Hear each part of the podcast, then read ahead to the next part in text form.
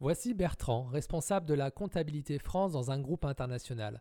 Tous les mois, Bertrand a la boule au ventre pour réaliser la clôture des comptes, car il doit réaliser un grand nombre d'opérations répétitives en très peu de temps.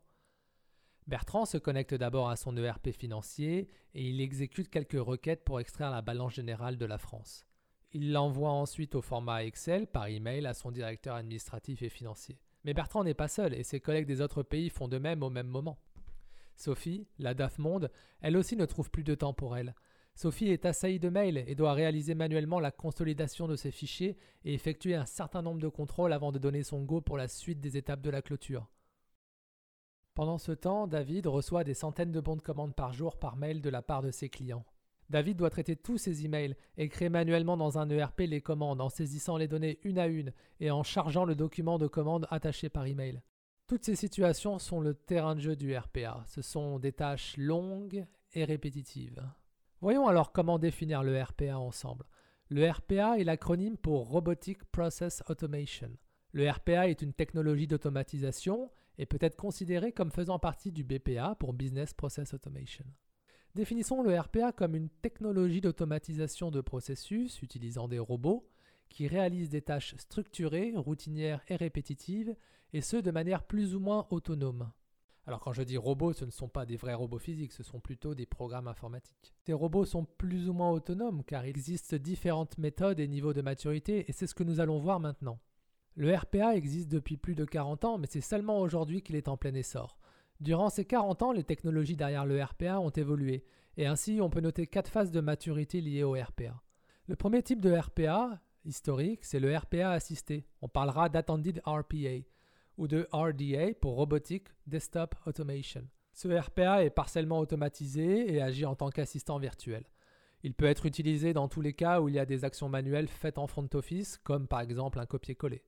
Il est lancé directement par un utilisateur sur son ordinateur.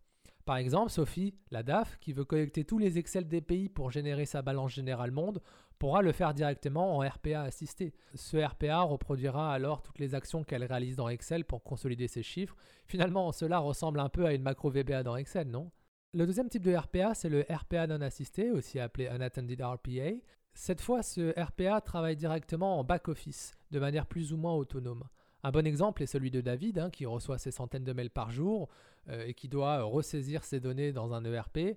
Eh bien, c'est ici que le RPA non assisté vient à son secours et peut euh, traiter en back-office directement l'ensemble des emails, capturer les données et documents et les injecter automatiquement dans son ERP. Le RPA 3.0 ou RPA autonome apporte en plus de la scalabilité. Il est généralement déployé sur des machines virtuelles dans le cloud avec des technologies d'autoscaling et de load balancing. En gros, ça veut dire que les serveurs sur lesquels les robots sont installés vont s'adapter automatiquement en fonction de la charge de travail du robot. Par exemple, pour la clôture comptable, le robot pourra effectuer de nombreuses requêtes pendant une très courte période et ensuite il s'éteindra automatiquement pour éviter de consommer des ressources pour rien. Récemment, le RPA 4.0, c'est le RPA cognitif, aussi appelé Cognitive RPA. C'est le mixte entre intelligence artificielle et le RPA. On parlera aussi d'IPA pour Intelligent Process Automation. Donc en gros, le RPA plus intelligence artificielle égale IPA. Ici, le machine learning et le NLP permettent de traiter des données non structurées et de faire notamment de l'analyse prédictive, de la détection automatique de texte, etc.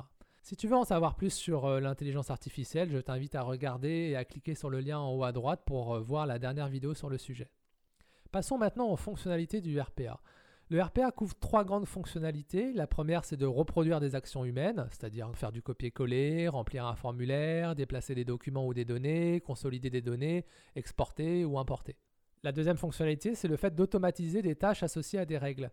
Cela ressemble beaucoup à la gestion de workflow, vous me direz. Eh bien oui, tout à fait, le RPA permet d'exécuter des procédures, faire des calculs, effectuer des contrôles, mais il peut aussi aller beaucoup plus loin avec de l'intelligence artificielle et récupérer de l'information par le scrapping. On parlera notamment de l'OCR pour Optical Character Recognition. Bref, le RPA sait lire et interpréter textes et documents automatiquement. Dernier élément, c'est sa capacité à automatiser des tâches entre applications. Bref, à intégrer des applications entre elles. Accéder et lire à des bases de données, accéder à des ERP qui n'ont pas d'API, se connecter à des API existantes et les requêter. Tout cela sont des fonctionnalités du RPA.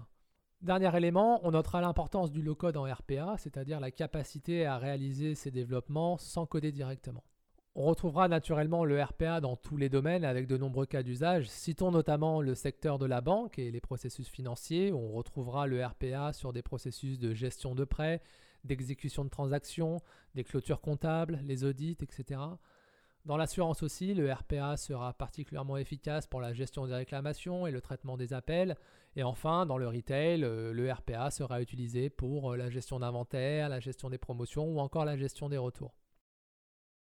Rapidement, si on regarde la valeur apportée par le RPA, on peut distinguer euh, deux apports principaux. Le premier, c'est la productivité. Le RPA va apporter de la fluidité dans les opérations métiers en libérant du temps passé sur des tâches longues et répétitives, et donc cela va permettre plus de temps alloué sur des tâches à plus haute valeur ajoutée, comme par exemple l'analyse et la prise de décision. Le deuxième élément, c'est l'accroissement de la qualité. Fini les erreurs humaines lors d'actions manuelles dans les copier-coller ou la ressaisie d'informations. Les données s'en retrouvent plus fiables et la qualité globale de l'information sera améliorée. L'autre élément, c'est la conformité. On parlera de compliance qui va être améliorée avec des checklists automatisées permettant de jouer des audits trail à la volée. Finalement, ce n'est pas un hasard si le RPA s'inspire des techniques de test automatisés. Au final, la promesse derrière tout cela, c'est bien sûr pour les entreprises de réduire les coûts opérationnels. Intéressons-nous quelques instants au marché. Le marché du RPA est un marché en très forte concurrence. On y retrouve les quatre pure players UiPath, Automation Anywhere, Blue Prism et WorkFusion. Ils sont peu à peu concurrencés par des niches. Par exemple, dans le domaine de la finance et du contrôle de gestion, on retrouvera des acteurs comme Contextor et Blackline qui se positionnent comme des pure players du RPA finance sur l'univers SAP. Viennent ensuite les challengers, des startups qui ont explosé ces dernières années, notamment sur l'automatisation de workflow, on retiendra IFTTT, Zapier, Tray, Integromat et euh, chez Microsoft Power Automate. Comme nous l'avons vu tout à l'heure, le marché de l'IA et du RPA se mélange, il est donc normal que les acteurs de l'IA se mettent en concurrence avec ceux du RPA. On retrouvera notamment IBM Watson et euh, Wipro Holmes. Le modèle des prix des gros acteurs est généralement fait à la transaction de robots. Terminons par la démarche classique utilisée dans les grandes entreprises pour mettre en place ces solutions de RPA. La plupart des projets de RPA suivent la méthode classique de cadrage, puis POC, puis industrialisation. Zoomons sur la phase de cadrage, sans doute la plus importante, car l'entreprise y détectera les cas d'usage pertinents et prioritaires éligibles au RPA.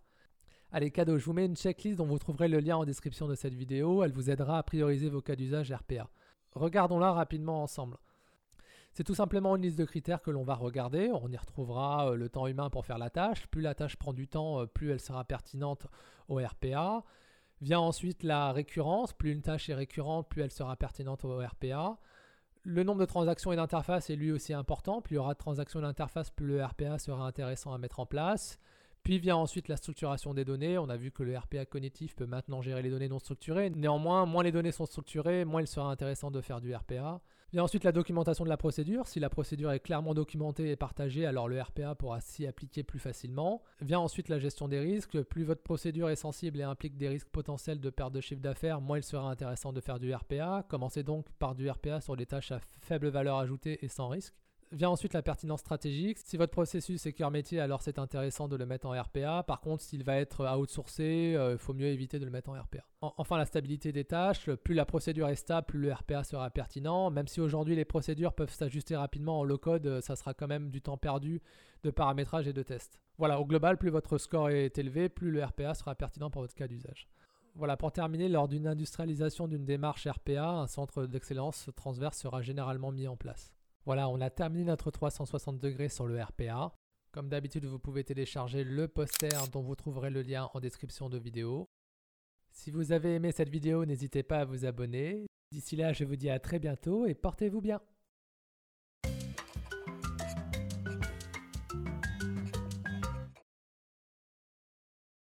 Alexa, lance-moi la clôture des comptes du mois de novembre.